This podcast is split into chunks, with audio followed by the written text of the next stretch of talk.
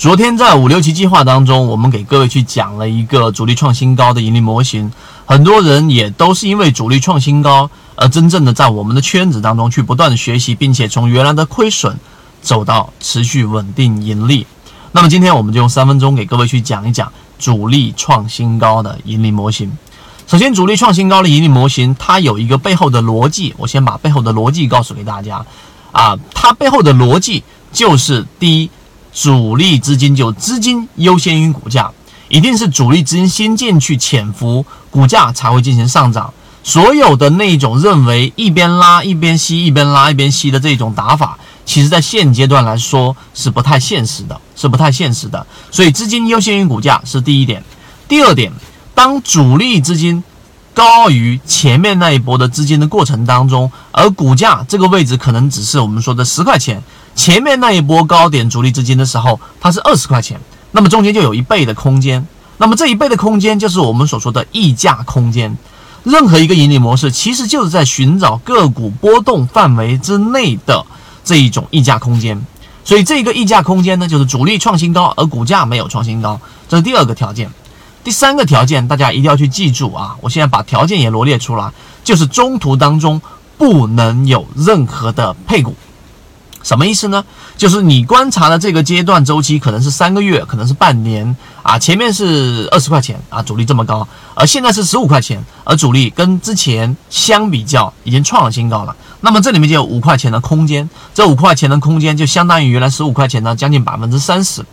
那么这个空间呢，中途当中不能有任何的配股，一旦有配股。哪怕你用这个盈利模式赚钱了，那也是运气，而不是盈利模式帮你赚的钱。为什么？这就是刚才我说的，它的流通盘原来是一个亿，在没有配股的情况之下，那一个亿啊，那实际上这个桶的大小是没有改变的，它所容纳的资金是没有改变的。但是相反的，如果中间有过一个十送五啊，或者十送十，那么整个桶就加大了。你就没有办法通过主力创新高而股价没有创新高这个盈利模式，能够去判断现阶段的这个主力是密度很大的，所以中途当中不能有任何的配股，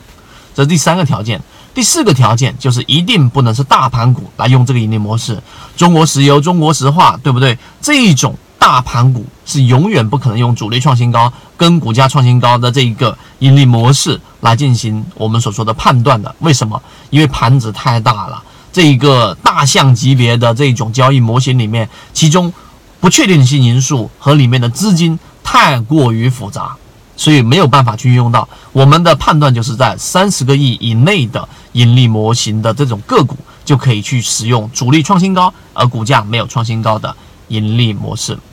之前我们用这样的盈利模式，就把握到了像水井坊啊，现在叫中国海防，以以前叫做啊中电广通的这样的一只个股，然后一系列的。我们都是用这种盈利模式来把握的，所以今天我罗列了这四个点，就是给各位去讲了一下主力创新高而股价没有创新高的盈利模式。我会有完整版的视频和图文，之前的所有符合信号的个股，以及现在主力创新高而股价没创新高的个股，我都会放到圈子里面。所以如果你对我们所讲的这个盈利模式感兴趣，想要去寻找这一种溢价空间比较安全的个股，都可以找到我们圈子。好，今天讲不多，各位再见。